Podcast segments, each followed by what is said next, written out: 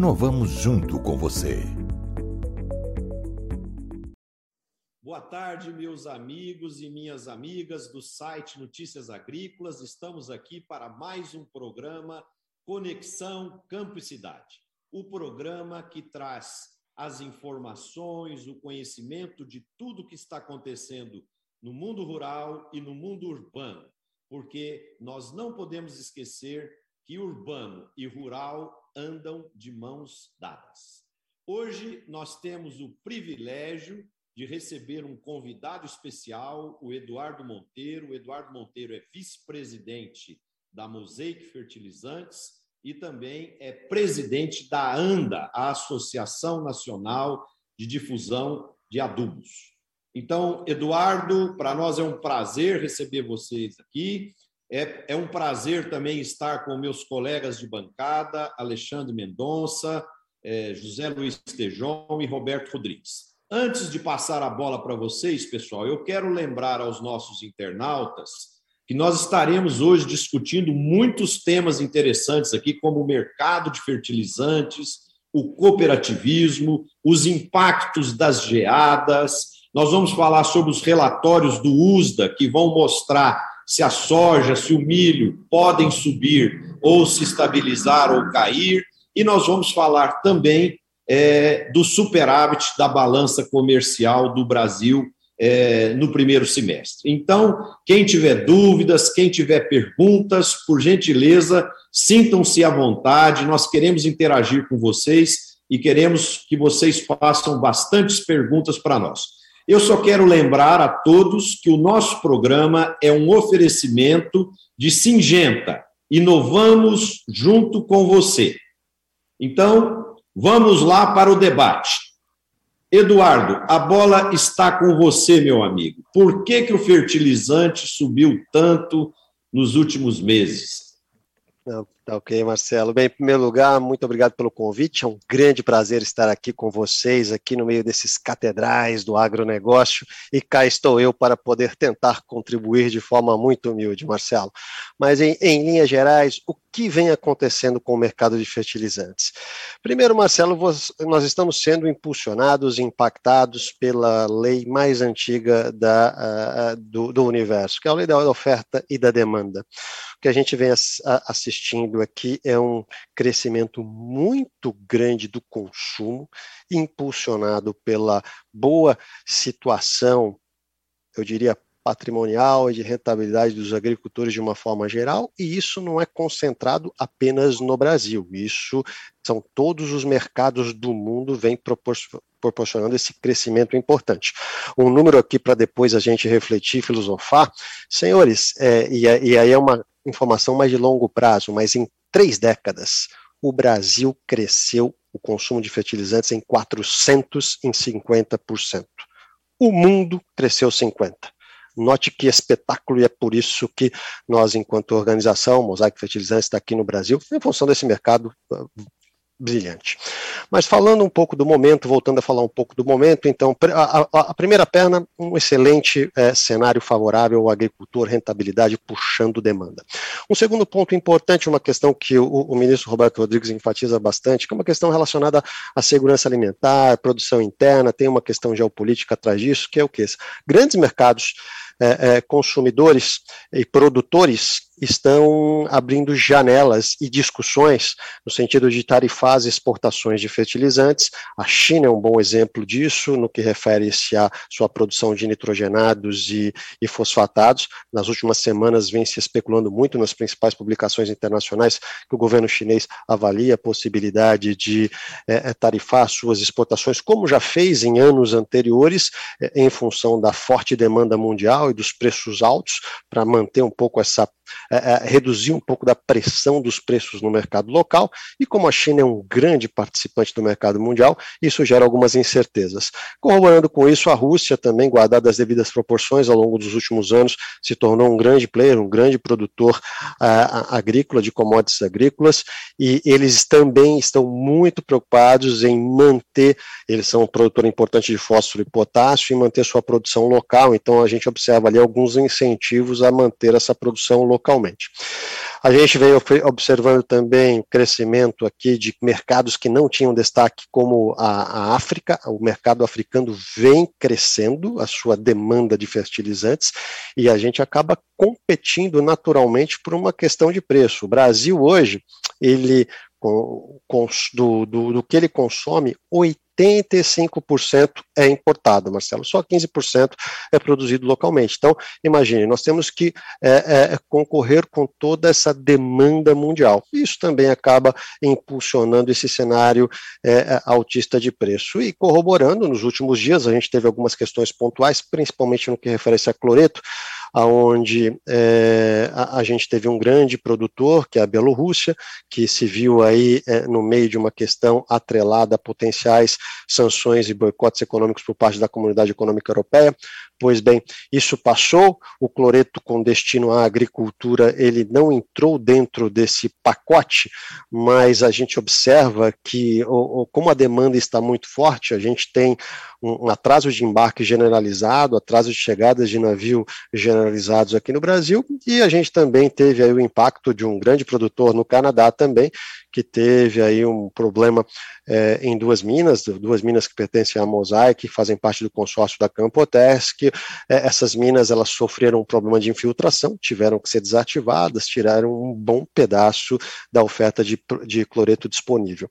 Então você pega todo esse cenário que eu estou pintando para você aqui em termos de oferta e demanda, Marcelo, e, tra e, e traz o componente nervosismo. E agora, a gente chega no Brasil num momento bastante nervoso, é o momento do plantio, é o momento onde nós vamos aplicar o fertilizante.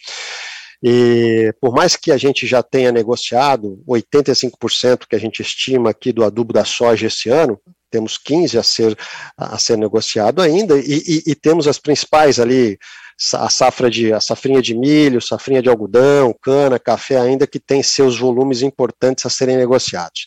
Esse pessoal que não comprou está pegando o mercado num momento muito nervoso porque, particularmente, eu falei desse crescimento estrondoroso do Brasil em três décadas, mas no ano passado o mercado brasileiro de fertilizantes cresceu 12%, surpreendeu a todos. E este ano, pelo ritmo, Marcelo, vem um crescimento de novo de 7% a 10%. Então, esse crescimento pode ser de até dois dígitos por dois anos consecutivos.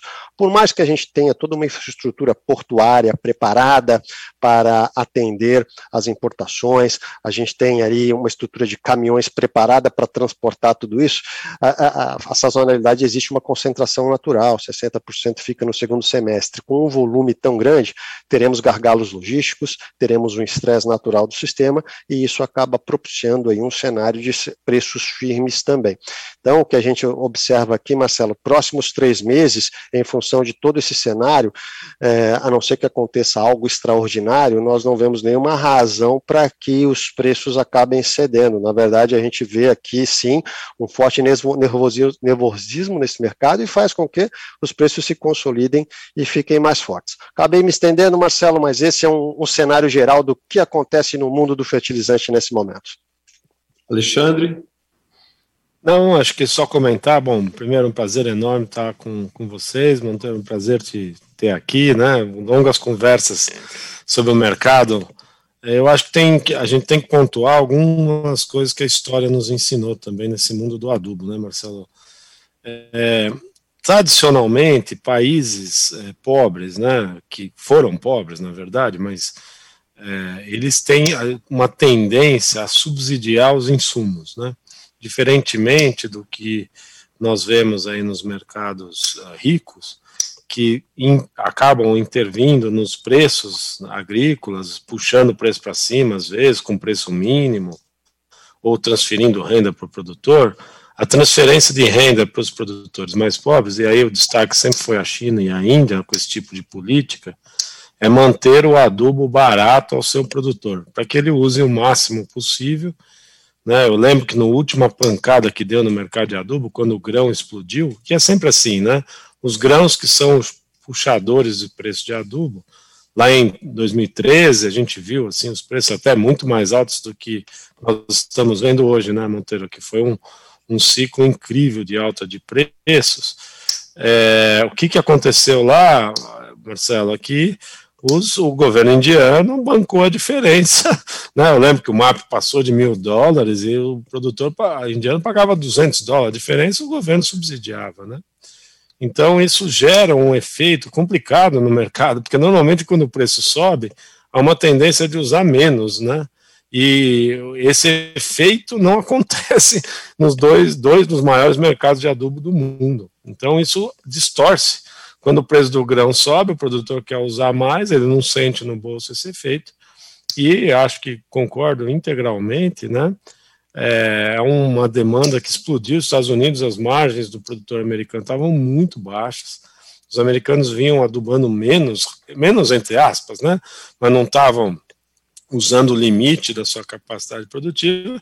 A hora que a soja, o milho subiu, o trigo subiu, o algodão subiu, produtor americano esse ano entrou né, comprando muito forte, assim como todos os produtores do mundo. De fato, é um momento é, de fortíssima demanda. Né? Os números que a gente trabalha para esse ano, é, talvez o mercado chegue perto de 44 milhões de toneladas, não sei, algo ao redor disso. E aí são 8 milhões de toneladas a mais em dois anos, né? É um negócio absurdo o que está acontecendo no Brasil, que hoje é o mercado mais dinâmico em termos de crescimento aí, é, que se tem notícias, né? Então, e... de fato, é um momento complexo, assim. Aqui, aqui eu acho que no, se eu pegar as falas do Eduardo e a sua, Alexandre, uhum. eu acho que um ensinamento estratégico e de gestão, que é a minha especialidade, né, para a gente passar aqui para os empresários rurais eu acredito que é muito importante analisar esses cenários, traçar um planejamento do tempo certo para fazer essas operações de aquisições de fertilizantes, olhar bem a questão da troca do preço da sua commodity versus uma tonelada do fertilizante para se escolher um momento mais adequado. E, e aí é, quando você exerce todas essas ferramentas de gestão e de planejamento, você consegue agregar alguns pontos percentuais no seu lucro líquido. Então, é muito importante você, agricultor, você, agricultora que está nos assistindo, que faça esse planejamento para que a gente não viva esse estresse, por exemplo, que o Eduardo traçou lá. Vai chegar é, é, nos próximos meses aí, nós vamos ter todo mundo querendo carregar adubo, é fila na, na, na no misturador, é fila, é, é frete mais caro, é pressão, quer dizer, então é muito importante fazer a gestão do uso do fertilizante para que o agricultor colha melhores resultados. Tejon, você que é o nosso homem do marketing, você estava comentando que o fertilizante vai até o cidadão, porque uma manga, uma fruta bem nutrida de fertilizantes, ela oferece para o cidadão urbano uma nutrição mais saudável, correto? Pois é, Marcelo. Uh, o, o, as commodities ainda não são precificadas por valor nutricional, mas acho que vai chegar uma hora que nós vamos ter precificações o valor nutricional. E o que a gente sabe é que uma planta bem nutrida, de um solo bem nutrido, ele gera qualidade nutricional superior para os animais, né, que produzem carne ou leite, etc., e também para aquelas plantas que vão no processo agroindustrial ou in natura. Né? Então, quando a gente fala de fertilizante, a gente não está falando mais só alguma coisa que é fundamental para o agricultor, é fundamental Óbvio, solo bem cuidado, fundamental para o meio ambiente e fundamental para a nutrição humana. E nesse sentido, é, eu queria parabenizar aqui formalmente o Eduardo Monteiro, presidente da ANDA, porque a ANDA faz um trabalho que é um trabalho de ter esse diálogo com a sociedade urbana, que para muitos pode parecer ainda, ah, mas isso aí parece, pode parecer assim um pouco de charme e tal, mas não é não. É, eu tenho certeza que em pouco tempo, para a gente vender alguma tecnologia para o agricultor, nós teremos que vender para o cliente do agricultor. Aliás, eu participei outro dia de um debate com muitos produtores rurais, um debate patrocinado pelo Banco do Brasil, e o que todos os produtores rurais ali me pediram é: fale com a turma para falar com o nosso cliente, nós precisamos que vocês falem com o nosso cliente, que é o cliente do agricultor. E a ANDA, pessoal do adubo, está de parabéns, estão fazendo isso. É, duas coisas importantes, eu vou pedir daqui a pouquinho para passar um vídeo, é, tem vários materiais, esse é o mais curtinho, de 30, mas uma coisa que esse material mostra é, atenção, fertilizante não é agrotóxico, porque existe também uma confusão de fertilizante com agrotóxico, assim pelo leigo, né, pelo pessoal uh, consumidor final da cidade. Então, esse material revela isso, que fertilizante é, é, é nutrição e que quando você tem um solo, uma planta bem nutrida, você, consumidor final aqui da cidade, você está consumindo um produto de maior valor para a sua saúde. E a ANDA faz esse trabalho dialogando com a sociedade urbana. Então, eu queria pedir, se fosse possível, passar esse, esse vídeo, é um deles, é um vídeo de 30 segundos, para o nosso telespectador aí olhar esse excelente material. Dá para passar aí, gente? Os fertilizantes fazem mal à saúde? É falso. Os fertilizantes são fontes de nutrientes essenciais para o desenvolvimento saudável das plantas. Mas por que eles são necessários? Assim como os seres humanos, as plantas muitas vezes apresentam deficiências de nutrientes. Para as plantas, os suplementos são os fertilizantes. Com eles, os agricultores enriquecem a terra em busca de plantas mais fortes e saudáveis. É por isso que dizemos que os nutrientes das plantas são nutrientes para a vida.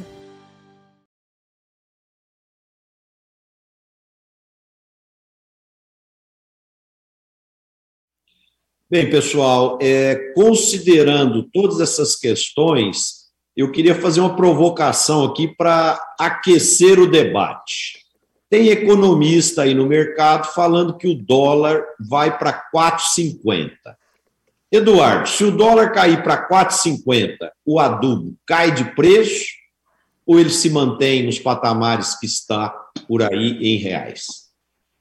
Olha, uma coisa importante, Marcelo, é como o Brasil é altamente dependente da importação, é, hoje o que a gente tem internado aqui no Brasil é, gira basicamente três meses do que nós vamos consumir, ou seja, que vai ser consumido aí nos próximos três meses e grande, grande maioria desse, desse adubo efetivamente já está vendido. Mas aquele que não está vendido e foi internado por um câmbio maior, teoricamente aquele misturador ou aquele canal que comercializa esse adubo, eh, ele vai pensar duas vezes antes de fazer a, a referida atualização cambial do seu preço no final do dia. Então, o que eu diria para você, a demanda de curto prazo, teoricamente não, é, não, vai, não vai sofrer variações significativas de preço. Agora, olhando no horizonte maior, sem dúvida, Marcelo, porque conforme o estoque vai se renovando, as novas carteiras vão entrando, é, isso vai ser corrigido automaticamente. Agora, por outro lado, é, a gente vem observando essas oscilações e essas correções acontecem em menor escala também, Marcelo, porque você tem um forte acréscimo do preço dos fertilizantes. Falei aqui no início da minha é, explanação, na primeira pergunta, o preço do fertilizante em média, Marcelo, cresceu 100% de janeiro até agora, no mercado internacional, em função dessa forte demanda que o mercado vem apresentando. E a gente a, a, a, toda hora entende que chegamos no limite, chegamos no limite, por mais que a gente eh, recentemente tenha visto uma oscilação dos preços das commodities em Chicago, nós não chegamos. Esse final de semana, a Índia acabou de anunciar um reajuste nos seus preços lá de importação de fertilizantes, parte disso é controlado, é um acréscimo importante, acima de 200 dólares na importação de ácido fosfórico, que é, cria uma referência para o mercado global. Então, eu diria para você, em termos objetivos, Marcelo, curto prazo, prazo não vejo por quê, porque o fertilizante já foi internado, longo prazo sim, existe essa possibilidade, só que você está competindo com um cenário de forte demanda também, e essa demanda vem aumentando os preços em dólar. Então, os preços já aumentaram este ano na casa dos 100%. Salo, eu acho o seguinte, respondendo, se o preço em dólar ficar estável e o real apreciar, isso vai baixar o preço em reais, né? Mas eu, eu compartilho dessa visão que ainda está muito nervoso o mercado internacional, né? Mas eu acho que a precificação é feita ao câmbio do, do mês, né? Ou da semana, não sei.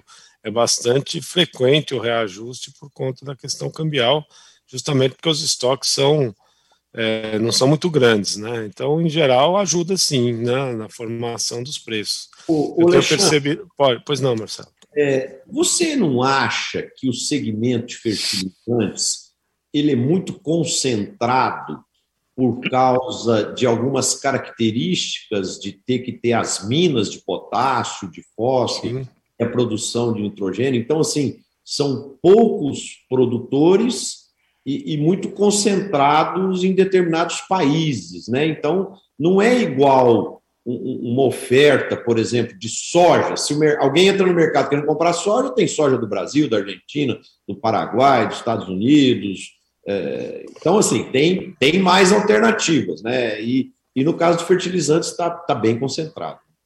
Marcelo, é, assim, tem duas características da indústria de fertilizantes que eu acho que são muito importantes para todo mundo entender, na verdade. Né? Uma é que é um setor altamente intensivo em capital. Né? Você precisa de volumes muito grandes de investimento para colocar uma mina em operação. Né? É, por que, que isso é uma característica importante? O que, que acontece com os setores que têm alta dependência de capital? Normalmente, esses setores vivem ciclos de excesso de oferta com ciclos de aperto de oferta relativamente à demanda. Porque normalmente o que acontece? Você faz um baita investimento em algum lugar do mundo, né, cria uma oferta muito grande, e essa oferta, em geral, derruba os preços, né, como nós vimos nos últimos anos, preços bem baixos, historicamente, de adubo, que vieram da pancada de preço que aconteceu lá em 2013, quando o grão explodiu, o adubo subiu, aí a turma investiu, né, porque viabilizou um monte de investimentos, Aí a oferta aumenta, os preços caem durante um tempo. Aí tem que vir um novo choque de demanda para que o preço suba e ter outro ciclo de investimento. É normal esse tipo de ciclo em setores é, altamente intensivos em capital. É, um exemplo que eu sempre cito na agricultura é a cana-de-açúcar, né, que é, é, um setor que também, né, em geral, tem ciclos grandes de investimento, gera um excesso de oferta, os preços abaixo, aí fica um tempo sem crescer a oferta, como está hoje, Aí o preço chega, sobe, vive uns anos aí de ciclos altos, depois cai de novo e assim nós vamos, né? Então eu acho que tem essas duas características que você mencionou. Tem uma concentração, porque mina é concentrada mesmo, e é altamente intensivo em capital. Então são, são ciclos longos né, de investimento é, e por isso que gera esses desequilíbrios ao longo do tempo. Né? E corroborando com a resposta do Alexandre aqui, Marcelo, eu, eu diria para você que ao longo dos últimos anos, aí, como a gente passou por ciclos de baixa, o fertilizante bateu o preço recorde de baixa é. nos últimos 10 anos, há um ano e meio atrás. É, foi o menor Exato. preço da sua história. Então você teve muitos produtores que saíram de cena e fecharam atividades. Então, é, isso é, é, é novamente a lei da oferta e da demanda. Então, você tirou a oferta do mercado é, do outro lado, você foi surpreendido com uma demanda muito forte. O que você está passando hoje é um momento de uma relação estoque muito baixa, com uma demanda fortíssima a nível mundial. O Brasil vem puxando esse carro-chefe. E quando você olha a distribuição desses produtores ao redor do mundo, o, o potássio tem uma certa concentração, Marcelo, em três, quatro países mas fósforo e nitrogenados, eu diria que não. Você tem os maiores produtores, mas são produções bastante descentralizadas. Você tem a África com uma participação importante, norte da África, a, a, é, é você tem a região do Oriente Médio com uma participação importante, a própria ah, China, é. É, a China que é um ator fundamental, Rússia. Então, é, é, o que a gente vive realmente são esses ciclos de commodities. Há um ano e meio atrás a gente atravessou o pior momento do preço do adubo e agora a gente está atravessando um dos melhores momentos em função desse reflexo de você enxugar um pouco a oferta e a demanda vir muito forte. Uma coisa que complica essa análise aqui que nós estamos fazendo para o agricultor e para a agricultora que está nos assistindo, por exemplo, hoje saiu um relatório da OCDE e da FAO que projeta que o preço das commodities, esse ciclo de alta, ele não vai se manter por um longo tempo. Segundo o estudo mostra que é um curto prazo aí de um a dois anos. E quando se projeta para os próximos dez anos, eles imaginam nessa análise até 2030 um crescimento da demanda dos commodities de 1,2% ao ano em média, enquanto nos últimos 10 anos, de 2011 a 2020, esse crescimento foi de 2,2 ao ano. Então, vem aí é, é, um, uma certa diminuição na velocidade do crescimento. Então, isso é muito importante para construir uma estratégia, para construir o planejamento. Né? Então, é, é importante que o empresário rural veja essas macro tendências para que ele possa fazer as escolhas certas, porque senão a conta não fecha, né? Depois o, o, os custos dos insumos vão ficando cada vez mais altos, né? E o preço da commodity, mais um ou dois anos, deve se manter alto. Depois há uma tendência de é, diminuição nesses patamares. Não sei se você concorda com essa análise, Alexandre. Marcelo, eu, eu sei lá, eu, eu vejo essas análises, eu tenho muito respeito, é uma turma que é muito competente, né?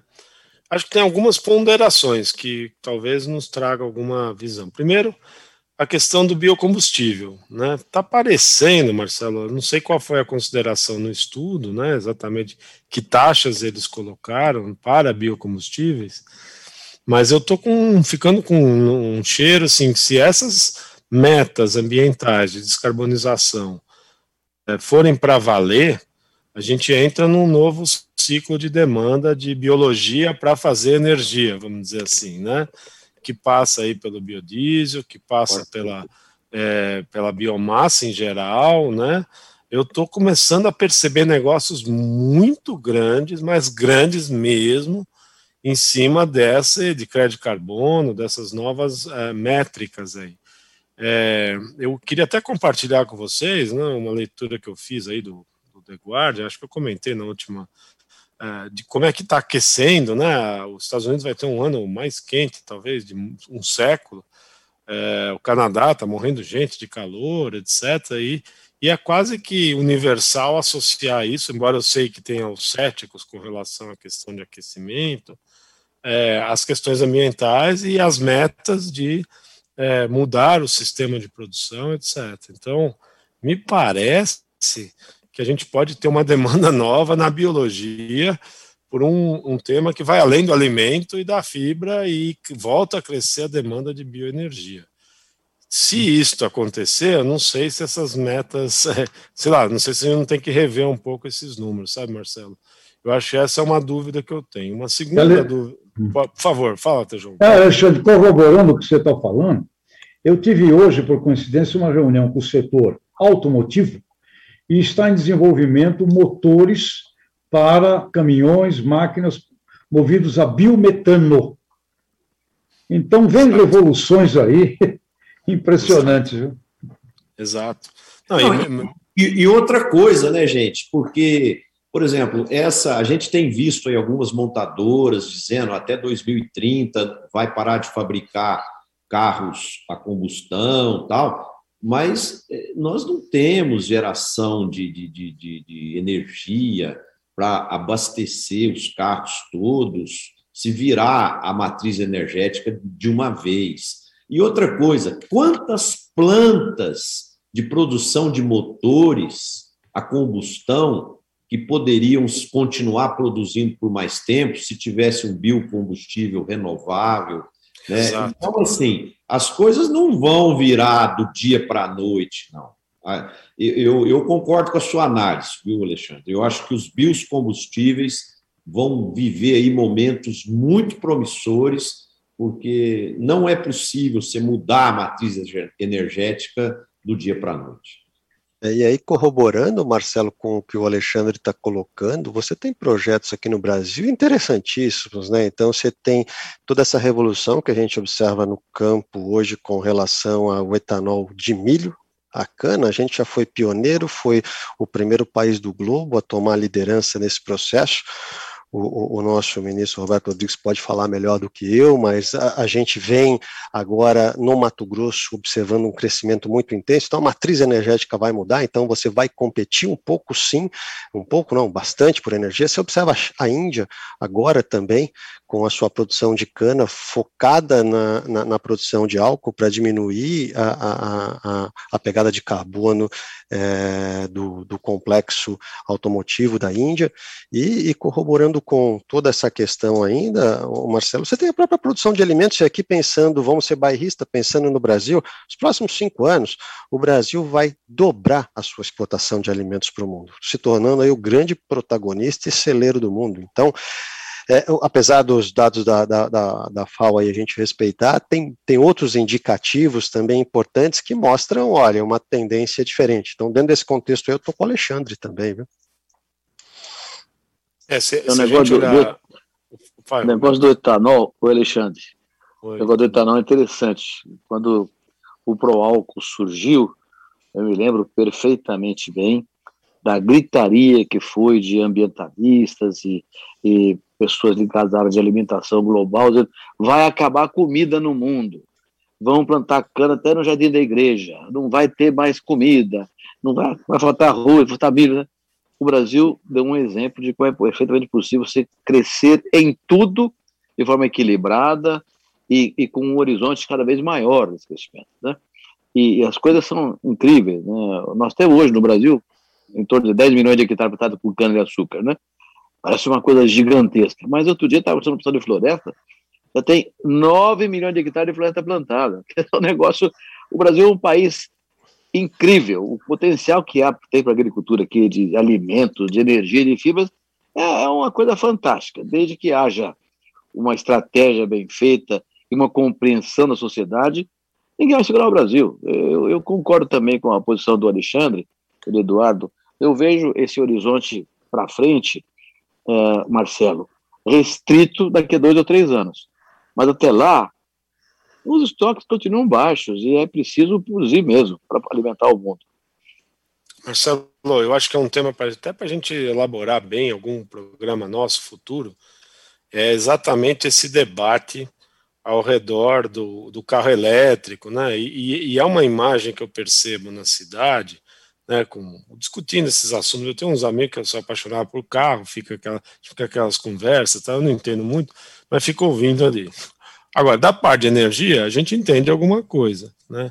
Do que, que adianta ter um carro elétrico que a energia é gerada pelo carvão, ou porque queimou gás natural, tá certo ou não? Eu não consigo entender a lógica de um negócio desse. Né? Então, na verdade, a gente tem que fazer a avaliação do sistema energético como um todo, né?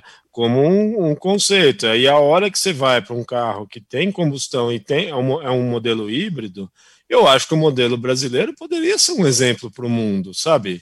Tá, tá faltando para nós brasileiros uma certa envergadura global de defender um modelo de automóvel, tá certo? Que a gente que a gente tem aqui dentro é, é um complexo de inferioridade às vezes eu acho, porque começa esses grandes movimentos globais. Agora, precisa alguém me explicar qual que vai ser o diabo da energia que vai ser usado para alimentar as baterias que vão rodar os carros, tá certo? E nós temos um modelo é perfeito. Na verdade, se for ver a pegada de carbono, é espetacular. Você imagina rodar um carro a álcool e que tem uma bateria embarcada nela que se retroalimenta, tá certo? Que é o que a gente está vendo nos modelos híbridos que tem aqui no Brasil. Então, eu acho que essa discussão do biocombustível recoloca um tema central, é, que é uma solução energética muito interessante, né, em termos de, é, de fato, ser sustentável. Eu acho que esse tema vai ser, de, voltou à pauta, virou agenda global, eu acho que esse é um ponto importante. Estão impondo isso a gigantes internacionais que aparentemente, me parece, estão de fato transformando isso em negócio, tá certo? E isso pode ser gigante. O Brasil, como uma economia verde, né, um potencial de produção de biomassa sem paralelo aí no mundo, por sermos tropicais, etc. Aí, de novo, vem o nosso, nosso mercado de adubo, que é uma perna, viu, Tejão? Que eu acho que é legal também compartilhar com os colegas da cidade. Quer dizer, quando eu adubo e a planta aumenta a produtividade, é menos terra que eu preciso para produzir alimento, para produzir biomassa, tá certo? E aumento muito a produtividade por hectare. Né? Então, é, é um, acaba que é um sistema de produção muito interessante, né, que a gente tem que avaliar todos os aspectos. E a nutrição, né, Alexandre? Quando Isso. o cidadão come um vegetal bem, que foi bem é, fertilizado, com, a, com solo de alta fertilidade ali, que foi bem adubado, a qualidade nutricional do alface, do tomate, da cenoura, do arroz, do feijão é muito maior, né? Então, em, em todos os sentidos, é, todo mundo ganha com isso. Mas eu queria acionar o Tejon aí como homem de marketing, Tejon. Tudo isso que o Alexandre e o Roberto falaram demonstra de novo que o Brasil é fraco em marketing. Por exemplo, nós temos aqui hoje uma série de carros híbridos mas ele é híbrido importado e ele é elétrico e gasolina. Por que, que ele não vem híbrido com, com é, duplo combustível, com flexibilidade para álcool e gasolina? Porque falta é, é, é, também o próprio governo deveria cobrar isso das montadoras, porque é muito simples a, a, a mudança para o carro ficar flex. Então, os híbridos nossos deveriam ser a eletricidade e a biocombustível. É. O Renovabil é um belo exemplo, Marcelo, da orquestração da sociedade civil organizada, a iniciativa privada e membros do governo fizeram um belo planejamento. Agora você observa como tem que ser sempre cuidado, qualquer muitas tentações, né? Surge o tempo todo e como é necessário ter um programa que ele não esmoreça você tem que ter uma liderança, né? E é aquelas coisas que temos conversado aqui. Quando você olha do A do abacate ao Z do zebu, o Brasil é só oportunidade. E tem aí um ingrediente que a gente tem que colocar, que inclusive é um tema que a gente ficou de tratar também neste programa, que no dia 3 de julho, agora sábado, foi o Dia Internacional do Cooperativismo. E a gente está na semana do cooperativismo. E quando a gente olha programas programas da ONU, programas importantes do mundo, inclusive de international development, o pessoal trata muito como que as cooperativas irão impulsionar as zonas de pobreza e miséria do mundo. Porque a gente fala de um mercado que tem hoje demanda, mas existe um potencial superior à demanda. Se as pessoas do mundo, 3, 4, 5 bilhões de seres humanos, passarem a comer como deve comer, como come um europeu, bem alimentado, né? não o europeu migrante, um, um americano, nós precisaríamos ter duas vezes mais a produção que nós temos. Então, eu não tenho dúvida, do ponto de vista sociológico e com tecnologia de informação como a gente tem hoje, em 10 anos nós vamos precisar dobrar o tamanho de oferta de alimentos, sim, e isso será uma revolução daquelas que o oh, Alexandre, os, os, economistas não conseguem acertar muito dessas coisas malucas, né? Mas olha, é. a galera querendo comer e não quer mais comer coisa de pobre, quer comer coisa boa, não há dúvida alguma que o mercado de alimentos é brutal. E aqui, como está aqui a presença do, do Eduardo, da Anda, me lembra aqui uma, um depoimento eh, de Penteado Cardoso, com 106 anos, ele me disse uma entrevista que ainda fizemos um ano, há um ano atrás. Ele falou: Tejon, diga para o pessoal, não tenha medo do mercado, porque se você tiver medo do mercado, você fica covarde e você não realiza. Então, amigos aqui, Eduardo, Roberto, Marcelo, Alexandre, é partir para cima, porque o mundo vai precisar de muito alimento, sim. Agora, tem que ter onde, onde armazenar, né? tem que ter armazém para guardar, tem que ter seguro, tem que ter essas coisas aí porque não pode colocar isso no, no risco e conta só dos agricultores. Mas olha. Tem que ter estratégia, tem que ter estratégia, Feijão. Estratégia, estratégia, né? Planejamento, é planejamento estratégico e é lógico. Marketing, bom senso de como você se relaciona com os seres humanos do planeta, né? Parar de chamar os caras de, de inimigo e assustar os agricultores dos outros países, né? E, e, e, aí, Tejão, se me permite, aqui acho que o cooperativismo tem um papel fundamental, fazendo um link com o que a gente estava dizendo, nessa questão de sustentabilidade, quando você vê o trabalho brilhante que as cooperativas fazem, promovendo, por exemplo, a agricultura de precisão. Hoje o Brasil é uma grande referência mundial, estamos muito avançados no mundo em relação a isso, e isso é fruto de um bom trabalho que todas as cooperativas fazem no Brasil, é, é, junto aos seus cooperados, usando toda a sua infraestrutura, a sua infraestrutura, os seus agrônomos, os seus campos de testes, campos de prova, trazendo tecnologia, incorporando isso no dia a dia daquele pequeno e médio produtor, fazendo com que ele produza mais. O fertilizante é só um capítulo. Sem o fertilizante, a produtividade média, Tejão, cairia 60%. Mas aí, tirando o fertilizante, você tem a semente, você tem o defensivo, você tem tudo mais. Então, a, a cooperativa faz um trabalho fantástico nesse quesito também. E agora, né, Eduardo, agora tem a conectividade, a digitalização que, que o pequeno produtor não pode fazer sozinho, de jeito nenhum. Nossos partidos estão entrando nesse processo com vigor também, trazendo a, a última palavra em inovação para o pequeno produtor, para ele ter o mesmo acesso que o grande tem por conta própria. Então, realmente, as cooperativas têm um papel. E hoje já representam 54% da originação agrícola brasileira. 54%. É com a característica, 80% dos cooperados são pequenos e médios produtores. Então, realmente, é um, é um trabalho extraordinário que elas prestam. Extraordinário. E outra, e não são só as agrícolas, as de crédito estão crescendo espantosamente. No ano passado, no ano passado, as coisas de crédito cresceram 26% em termos de ativos e depósitos e, e, e aplicação. E o sistema financeiro cresceu 6% substituir cresceram quatro vezes mais que o sistema financeiro. Então, realmente, é um, é um, é um segmento importantíssimo. Uma coisa, viu, Roberto, que impressiona é o nível de profissionalismo das cooperativas, né? como você mesmo falou.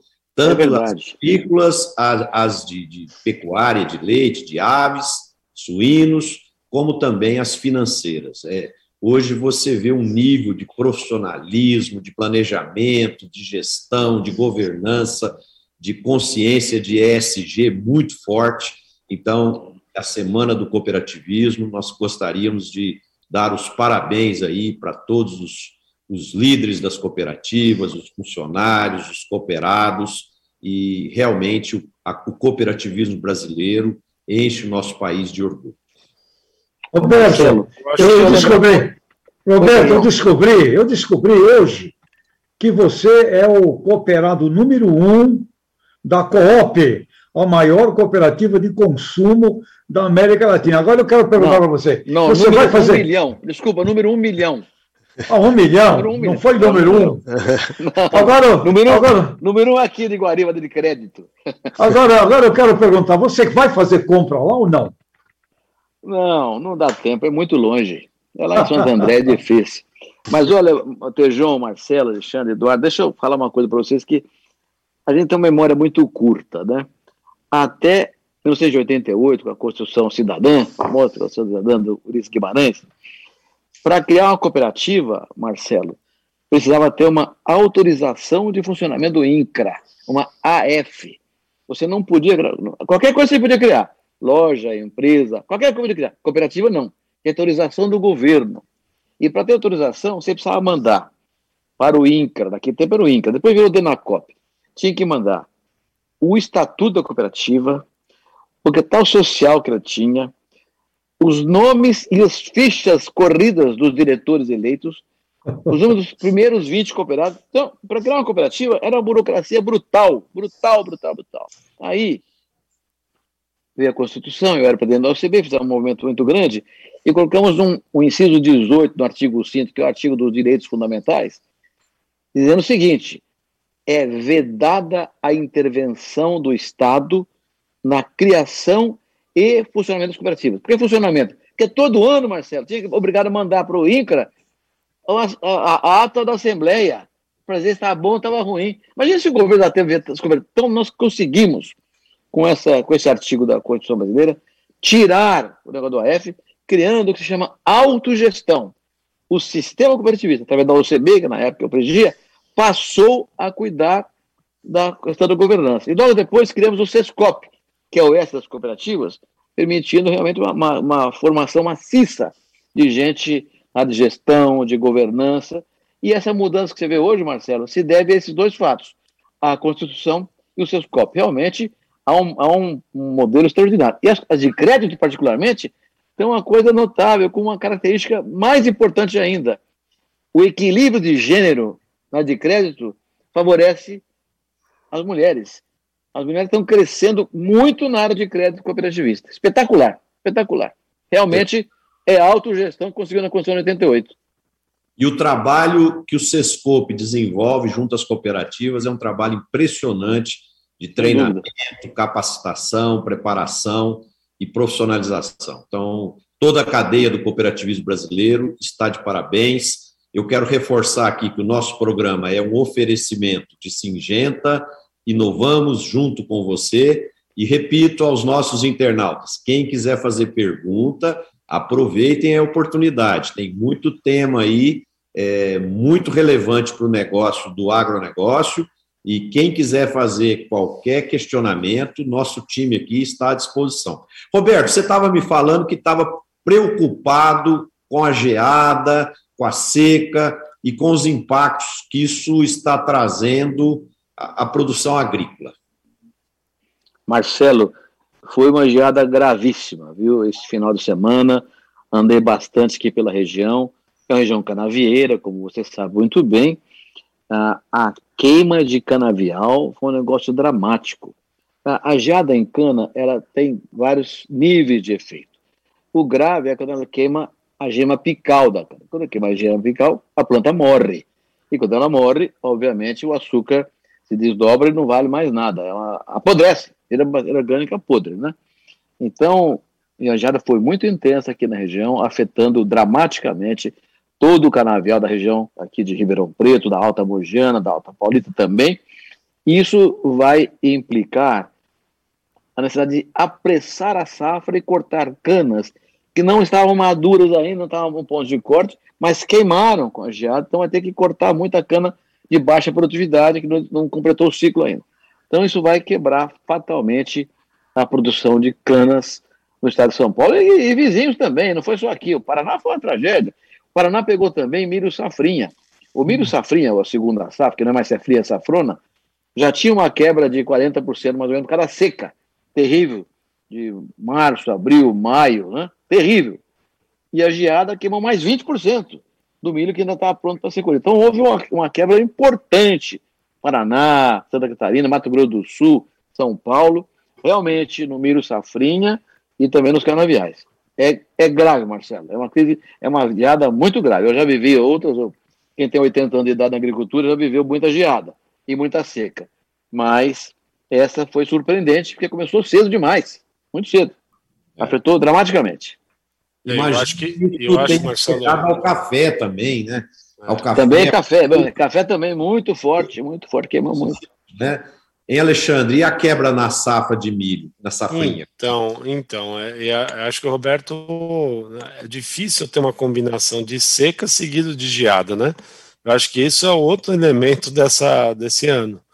É, hum. Olha, é, é, assim, a gente aqui na Faria Lima, né, ouviu, conversei com um monte de gente, já no dia seguinte o pessoal fazendo estimativa. Acho que é, é bom a gente aproveitar também que temos uma audiência urbana para dizer que é muito difícil uh, o trabalho de avaliação das perdas, né? Primeiro, porque depende de que estágio que pegou, da planta, é, qual a gravidade, quanto pegou numa fazenda. Então, vai passando agora uma semana, a gente começa a ter números melhores, né? Conversar com nossos colegas de campo e a gente usa aí algoritmo de saber mais ou menos onde pegou, etc., por, por satélite, por N, N maneiras, e de fato, viu, essa safra de milho está cheirando que vai ficar abaixo de 60 milhões de toneladas, tá, Marcelo? Exatamente.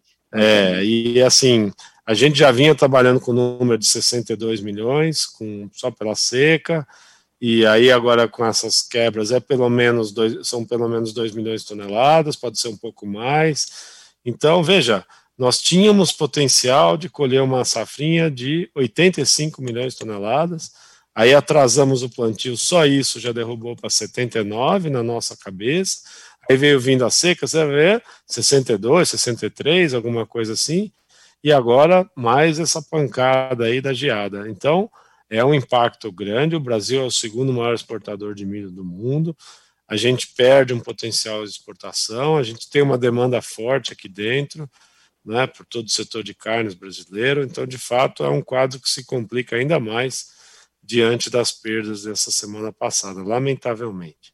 Bom, vai importar, né?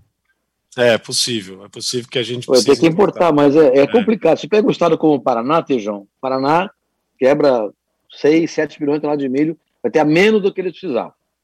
Vai trazer da onde? Mato Grosso do Sul também geou, também está seco. Paraguai também está seco, também geou. Então tem que vir de longe, vai ter um custo maior. O que o Alexandre falou é importante. Vai ter é. a demanda por, de, por, por milho e soja para frango, suíno e leite, vai explodir. E não tem.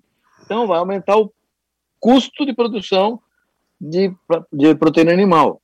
E o consumidor não tem dinheiro para comprar. Então vai, vai abrir uma boca de descasamento hum. de renda aí na, na, na, cadeia produtiva como um todo. Eu acho que é um ano complicado. É, complicado. complicado. sim. E, e, falta, não é, Roberto e amigos, aquela coisa, né, uma estratégia, como se fosse um momento de guerra, teríamos que ter uma estratégia, nós teríamos que estar vendo como produzir mais. Agora, né? Agora, em agosto. João, o seguro rural, modéstia à parte, fui eu que criei, no primeiro ano que foi em 2003, criei o seguro rural com apoio da bancada da agricultura, que foi muito forte, conseguiu fazer a lei do seguro rural em 2003, primeiro ano. Já se passaram 18 anos, o governo nunca fez a parte dele na, na alocação de recursos para subvenção ao prêmio, não temos 10% da agricultura brasileira ainda segurado. Quer dizer, um negócio desse da geada, se tivesse um seguro funcionando de verdade com um país desenvolvido, como os Estados Unidos, como é na Europa, como é no Japão, o problema estaria resolvido em boa parte, não inteiramente, mas em boa parte. Então, o seguro rural é talvez a mais importante alavanca para a estabilização da renda e, portanto, da atividade rural. E, portanto, segurança alimentar. Segurança alimentar tem agricultor produzindo. Então, é, a, o conceito da integração na cadeia passa por um seguro digno desse nome. Aliás, com o seguro funcionando, não é mais precisa do Banco Brasil, nem Caixa Econômica, serão os bancos todos que irão emprestar para a agricultura, como é nos países desenvolvidos. Tem o seguro rural, o banco vai lá e empresta, tem garantia para ele também. Não vai afetar o, o Tesouro Nacional nunca, é uma coisa que funciona plenamente bem. Essa geada, com um seguro bem estruturado, teria metade resolvido, pelo menos metade seria resolvida. A grande, a grande questão aqui, né, Roberto, que os estoques mundiais também estão muito baixos. Muito baixos. E, e, por exemplo, o Brasil liberou a importação de milho transgênico dos Estados Unidos.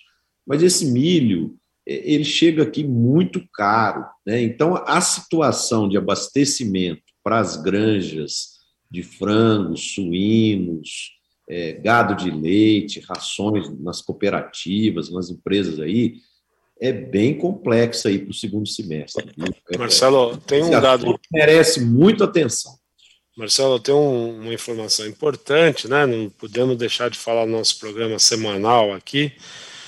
Semana passada saiu uma das informações, o momento mais aguardado, digamos, do mercado mundial, que é o relatório do governo americano que diz qual o tamanho da área plantada efetivamente, né? Porque os relatórios anteriores são baseados em estimativas de plantio, né?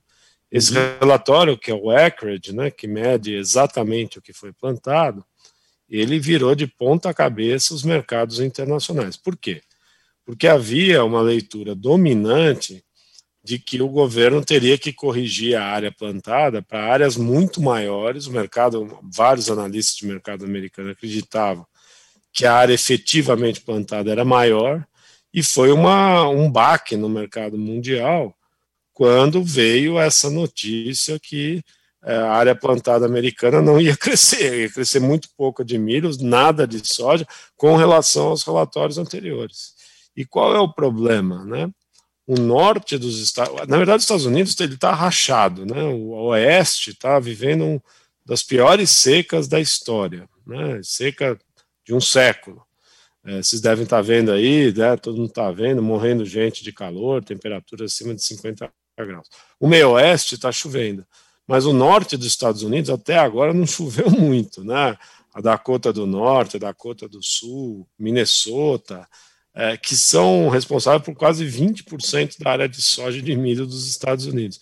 Então, veja bem, as áreas, a, a, o estoque projetado nos Estados Unidos, ele já é baixo, pressupondo boas safras. Se quebrar a safra americana, significa que os Estados Unidos vai exportar menos. né, porque o mercado interno vai absorver. No momento que a economia americana deve crescer esse ano 7%, que a demanda está voltando, que o food service está voltando. Então, foi muito nervoso a semana passada. Parece que vai chover bem a próxima semana, as previsões são boas. Mas olha, gente, vai ser muito nervoso esse ano, até que se consolide o, essa safra americana boa, não tão boa. E o mais interessante do cenário, é mais complicado, eu diria, do cenário, é que não precisa ter uma quebra grande, porque tendo boas safras, os estoques continuarão baixos. Então, quebras pequenas já significam muito nesse ano. Eu tenho 30 anos como analista de mercado, não tenho lembrança, porque em 2012 e 13 houve uma quebra de safra muito grande nos Estados Unidos, e aí desencadeou uma alta de preço dos padrões atuais. O curioso desse ano é que o preço está muito alto sem ter tido uma quebra relevante. Aí vem o Brasil, que é o segundo maior exportador de milho, e quebra e diz para o mundo que deve exportar, sei eu, 15 milhões de toneladas a menos.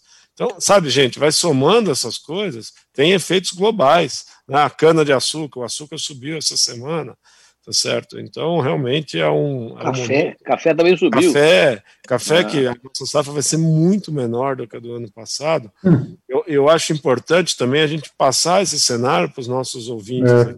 E, e aí, é, só corroborando, Alexandre, esse cenário, se você me permite só inferir mais um dado aqui, o que você está colocando é, em relação à, à, redução de produção com a quebra é, em decorrência da geada, eu também corri os principais players do Brasil essa semana e semana passada, o número é bem próximo do que você colocou. O, o, o Tejon falou um pouco sobre uh, importar. Tejon, nós já estamos importando, não é uma questão, já estamos, tá? Santa Catarina já está importando, Paraná já está importando, Rio Grande do Sul já está importando e, e, e, perderemos um potencial é, é, é, fornecedor, ou pelo menos uma parte do volume do Paraguai, porque o Paraguai também foi fortemente impactado pelas geadas, tá? E isso fazendo um link aqui com o fertilizante, eu estou aqui hoje falando um pouco disso, isso está pavimentando para nós um cenário importante de demanda de fertilizante para a safrinha, que está vindo aí. A gente já começa a perceber os agricultores a se posicionarem para a safrinha, com incremento de área, é, é, e nesse sentido, é um cenário extremamente positivo e que corrobora com esse cenário de fertilizante, demanda forte. A, a área, a gente acha que vai crescer, pode, pode bater a casa dos 10% para a safrinha desse ano, em termos de consumo de fertilizantes que é uma combinação de crescimento de área e uso de tecnologia. Então, isso vai, infelizmente, no final do dia também trazer um pouco de pressão inflacionária, fazendo a conexão no campo aqui com a cadeia final de carnes, mas o próprio setor agrícola. Fertilizante, nesse contexto, com essa demanda forte que se, se a, a, acaba se projetando, a gente vai sofrer desses desafios e dessas intempéries aí, viu, Alexandre? Concordo. Eduardo, você está falando uma coisa irrelevante, viu? Muito importante. A questão inflacionária porque ela não é só no Brasil, ela é global, a inflacionária também. E a safra americana vai ter um peso nisso, né? mas para tua, você deve saber disso muito mais do que eu. Mas o setor de cana foi tão afetado por essa geada agora que eu penso que vai crescer muito o plantio de cana de ano. Então vai precisar de fertilizante plantio Olha de cana de ano. Do que a soqueira. Olha, Olha interessante. É. É. Eduardo, permite aqui uma, uma, já que você está com a gente, a gente, eu ouço falar de plano estratégico do, fertilizante no Brasil, etc. Tem possibilidades do Brasil eh, ser mais autossuficiente em, em fertilizantes? Ou qual é a tua visão, por favor? Olha, em, em linhas gerais, hoje, Tejon, a, a gente eh, se defronta com uma situação de 15% do que a gente consome é produzido localmente. Nós somos o, o maior produtor aqui no Brasil. É, Hoje, a gente percebeu é, uma iniciativa do governo nesses últimos meses da criação do Plano Nacional de Fertilizantes, algo fundamental. Fertilizante é um assunto estratégico para a nossa agricultura e a gente precisa fazer um trabalho de mapeamento das nossas reservas, entender onde elas estão, entender se são é, viáveis do ponto de vista econômico suas expansões, e esse é um trabalho que por décadas e décadas ficou parado, Tejão. Então a gente observou agora o governo ir, inclusive pela associação esses dias, eu tive a chance de me reunir com algumas dessas autoridades que estão coordenando esse processo e percebi ali uma dedicação, um grande empenho. Então, é, é, é, o trabalho começou com o pé direito, porque está ouvindo a sociedade. Já tivemos algumas audiências em câmaras setoriais, onde foi ouvido o mundo associativo, o mundo do produtor, o mundo dos produtores também de fertilizantes per si foram ouvidos. Então, é, é, é um trabalho que está se iniciando, Olá, mas fundamental, a gente precisa fazer isso, Tejão, a gente precisa avaliar isso para aí sim responder e a gente precisa, Tejão, aumentar nosso nível de, de suficiência. Não seremos autossuficientes, vou ser bem pragmático, mas temos sim potencial pela dimensão do nosso território, pelas reservas minerais que nós temos, de aumentar substancialmente e reduzir a nossa dependência. Eduardo, agora. Tejão, de, de novo estratégia, Tejão, de novo a estratégia. Não variar. Agora, isso, o Eduardo, precisava ser feito a quatro mãos, né?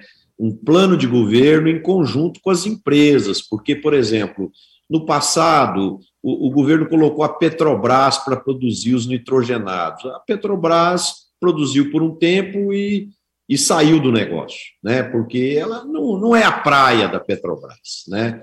Então, eu acho que é muito importante que, que se faça um plano integrado de, de produção dos fertilizantes com empresas que são especializadas em fertilizantes.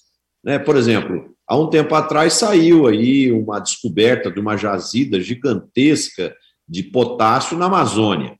Agora, ninguém sabe ainda se ela é economicamente viável, se, se as questões ambientais permitem que ela seja explorada. Né? Então, vem uma série de vieses aí que. Então, é, é uma questão complexa, mas o governo tem que pôr a mão, tem que liderar, mas tem que fazer isso junto com a iniciativa privada. Sem dúvida, Marcelo, e você tem que trabalhar para que você tenha um conjunto de políticas públicas para nos auxiliar. Então, vamos pegar o exemplo da Petrobras que você mencionou. Olha, é fundamental ter acesso a gás a um custo competitivo. Nós somos um dos maiores produtores mundiais de gás natural e a nossa política de gás, a gente vê que ela vem sendo desenhada, vem sendo trabalhada e é algo que isso definitivamente precisa ser resolvido. A gente tem outras questões estruturais mais sérias, atreladas à própria estrutura é, é, tributária brasileira, que precisa ser endereçada de uma forma objetiva e direta, porque hoje a carga tributária de um produtor nacional aqui é maior do que a carga tributária de um produto produzido no norte da África ou na China. Então, você, nesse contexto, acaba não fomentando e tornando menos competitiva a indústria nacional, o que faz com que, ano a ano essa dependência aumente. Então é um, você tem toda a razão, é um trabalho que tem que ser feito a quatro mãos para que a gente possa pavimentar e dar a segurança que o Brasil precisa para esse segmento estratégico que nós temos. Eu queria colocar mais um ponto aqui para reflexão nossa. Essa semana saiu o superávit da balança comercial do Brasil, né, um superávit de 37,5 é, bilhões de dólares no primeiro semestre, e só o agronegócio, vejam vocês, só o agronegócio entregou 32,3 bilhões, ou seja, 86% do superávit do, é, das exportações brasileiras são trazidas pelo agronegócio brasileiro. Então, é, é impressionante a representatividade que o setor vem obtendo, é, um crescimento do, do, do superávit em 28,3%, né, então são números muito robustos que mostram a força do setor e, e cada vez mais o setor ocupando espaços. E já tem gente falando, Roberto, que é mais de 30% do PIB brasileiro esse ano vem da cadeia do agronegócio. Ô Marcelo, o ano passado o, o agronegócio teve 27% do PIB. Nós exportamos, o agronegócio exportou 100,8 bilhões de dólares. E o saldo comercial do agronegócio, no ano passado, foi de 88 bilhões de dólares. Do Brasil, foi 57, porque os demais setores eram 10 de 31 bilhões de dólares. Então, não é só o volume exportado, mas é o saldo comercial que tem um peso extraordinário. Hoje, o Brasil é o país que tem o maior saldo comercial agrícola do mundo. Não é o maior exportador, mas tem o maior saldo comercial do mundo. Então, realmente, tem um peso importantíssimo. Empregos, 20% dos empregos. O setor não desempregou no ano passado, né? 20% dos empregos. Então, realmente, o, o agro tem sido uma coisa extraordinária. E tem gente aí metendo pau no agro ainda, né? É, e, inclusive, essa reforma tributária, ela pode afetar fortemente o agro, né? E, e, e se a gente quiser tirar uma lição, é só olhar para o nosso vizinho, né? O, a Argentina tributaram muito forte o agronegócio, prejudicou a economia do agro argentino, prejudicou o país e, e eles estão lá patinando, né? Então. Marcelo, nós já, já falamos disso, mas não custa repetir, né?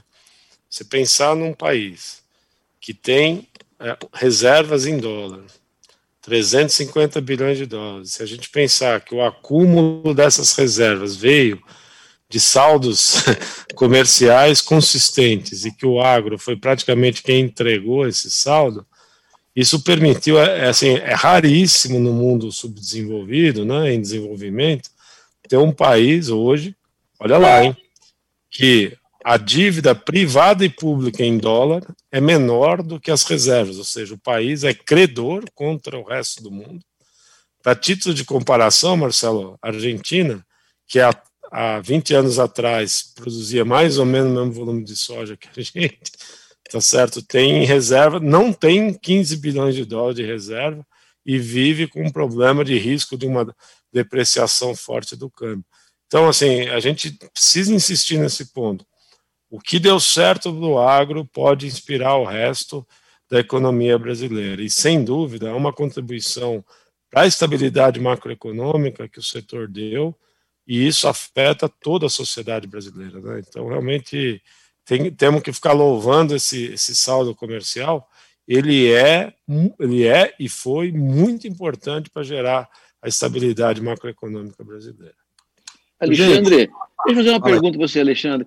Eu, uh, como é que está a geada em pastagem? Porque tem uma implicação também em pastagem Sim, aí, amanhã tem que vender o boi logo e para que eu de carne. Como é que está em pasto a geada? Correto, Roberto. Acho que o Mato Grosso do Sul foi o que mais apanhou, né? Que é um estado que tem uma pecuária pujante, forte. É, claro, o Paraná também. Né? Goiás também um pouco, né? Goiás um pouco, mas eu diria que o grande é, prejuízo está no Mato Grosso do Sul e provavelmente ou o pecuarista vai ter que recorrer a comprar feno, se conseguir, ou vai ter que desovar seu gado mais rápido, com certeza, porque é. e Roberto está acontecendo justamente num momento que vem de uma seca e que já não tinha muita folga na, na restrição aí, tá? Eu é. sou um pecuarista em Três Lagoas, né? A gente pegou um pouco de geada mais fraco, mas as conversas aí dos colegas do Mato Grosso do Sul são que teve regiões que ficou bem feio, quer dizer, acabou o pasto. Então, vai ser sim, vai ter um problema na, assim, boi magro, né, bezerro, que está sendo desmamado, é, é uma situação muito difícil aí dos colegas pecuaristas, né. Vamos Meus amigos, nós estamos com nosso tempo aqui já estourando, né, e eu queria agora fazer a rodada final. Roberto, você define quem vai falar primeiro. Acho que é o Eduardo, que é o nosso convidado, dá a primazia para ele. Oh, muito certeza. obrigado. Muito obrigado, Roberto. Não, Eduardo. Aqui no meio desses catedrais eu fico até inibido, mas em linhas gerais, senhores, um momento de bastante instabilidade dentro de um cenário agrícola que nós estamos vivendo. Então, agricultor, aquele que ainda não é, teve a chance de comprar todos os seus é, insumos, olhe muito bem sua situação financeira, rentabilidade e procure gerenciar seu risco da melhor forma, travando e garantindo sua margem de lucro. A gente nunca vai acertar o preço exato do do fertilizante, do defensivo ou do câmbio. O importante é que você acerte qual é o nível de rentabilidade que você está satisfeito e siga adiante. Então, em momentos de volatilidade como essa, esse, essa é a minha mensagem ao grande público agricultor. E ao pessoal aqui da cidade, Senhores, temos que ficar muito atentos a toda essa pressão inflacionária relacionada à, questão que a gente vive hoje no campo. Hoje a gente observa assim uma pressão inflacionária muito forte. A gente já vem vivendo isso na gôndola do supermercado. Vamos ficar atentos a isso. Essas são as minhas mensagens. E João? Muito bem, pessoal da cidade. Olha, redução de desperdício, consumo consciente, desenvolvimento de pratos que nossas mães faziam maravilhosamente bem, dentro das dificuldades que a gente foi criado. A gente precisa ter uma, uma revolução nesse sentido, porque eu concordo com o que o Eduardo acabou de dizer, a barra é pesada no sentido dos custos. E nossos amigos do campo, olha, gente, bom senso, bom senso, bom senso, né? Uh, agropecuária, amigos, pelo que a gente já viveu nessa vida, não é cassino. Não é hora de brincar com isso. Muito pé no chão, né? Eu estou muito preocupado, como vocês estão, muito preocupado com esse cenário. Como seria fantástico que o Brasil tivesse aí um sistema hoje para poder produzir 30 milhões de toneladas a mais eh, dentro de um processo de segurança. Infelizmente, a gente não tem, como bem Roberto menciona. Enfim, planejamento, planejamento, estratégia, estratégia, né? Tanto, tanto vamos bater esse ferro até a hora que ele, que ele vai se moldar isso. Mas parabéns e obrigado pela visita aqui hoje do Eduardo, da Ana, muito obrigado. Muito obrigado. Ali. Bom, antes só agradecer a presença do Eduardo, um prazer aí poder debater, enriquecer nossas discussões semanais aqui. Eu acho só deixar uma coisa, um ponto alto da nossa conversa de hoje, é que como é importante, como nós estamos conectados ao mundo, né? Tudo que está acontecendo no mundo nos afeta.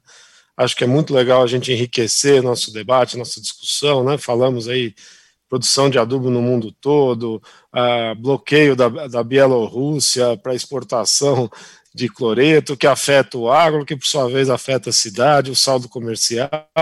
Quer dizer, eu acho que a gente é, nota como é importante estar bem informado, com a cabeça organizada e os pés no chão. Então tem sido um prazer aqui, essa, essa esse nosso programa tem, tem me ajudado a, a, a esse, esse aspecto global cada vez mais forte na nossa conversa. Bom, Marcelo, na minha vez agora, eu diria que, é, como nós estamos aqui sempre preocupados com a conexão cidade-campo, relação íntima entre esses dois grandes parceiros, irmãos gêmeos da economia brasileira, deixar claro que o, a inflação de alimentos não será culpa dos produtores rurais. Será culpa da geada, será culpa da seca, será culpa do mercado. Nós, produtores rurais, vamos sofrer junto com os cidadãos, com os consumidores urbanos e rurais do país e do mundo. Marcelo. Verdade, Roberto. É, bom, a minha mensagem final para os amigos do campo e da cidade. O mês passado, nós chegamos a 14,8 milhões de brasileiros desempregados. E, e, ao mesmo tempo, nós temos muitas empresas, tanto na cidade quanto no campo, precisando de bons profissionais, precisando de gente qualificada, capacitada. Então, qual o meu recado aqui? Vamos valorizar os talentos que nós temos, pessoal. Porque uma empresa é feita de pessoas e nós precisamos desenvolver, reter essas pessoas boas que estão conosco. Então, vamos investir tempo para ouvir as pessoas, para entender as necessidades, para investir em capacitação, desenvolvimento porque sem gente nós não chegaremos a lugar nenhum. Então nós precisamos de gente boa trabalhando junto conosco. Eu quero mais uma vez agradecer ao Eduardo é, pela visita aqui no programa. Foi uma honra ter você aqui, Roberto, ou Eduardo. Parecia que você já era um dos nossos aqui, viu? Você se adaptou muito bem. Esperamos receber você aqui outras vezes eu sou um assíduo telespectador, Marcelo, assisto vocês sempre, então já conhecia como funcionava. Então, na verdade, é uma grande honra estar aqui. Sempre que me convidarem, estarei, tenha certeza disso. Muito obrigado. E eu quero também agradecer a audiência do pessoal que assessora as empresas aí do, do agronegócio, porque todo o pessoal de marketing, de comunicação, manda mensagem para mim dizendo que assistem é, assiduamente o nosso programa. Então, obrigado aí pela audiência, o pessoal de comunicação e de marketing que assessoram as empresas do agronegócio brasileiro. Então, eu quero agradecer os internautas que estiveram aqui conosco até agora. E, e quem gostou do programa, bota um like aí para ajudar a divulgar o programa, compartilhe com seus amigos e, e não se esqueçam que toda segunda-feira o horário de se atualizar com tudo que está acontecendo no mercado e no agronegócio brasileiro, no campo e na cidade, é aqui no nosso programa, no site Notícias Agrícolas. Muito obrigado pela presença de vocês, obrigado pela audiência e só reforçando que o nosso programa é um oferecimento da Singenta, inovamos junto com você. Um abraço a todos, se cuidem e boa semana.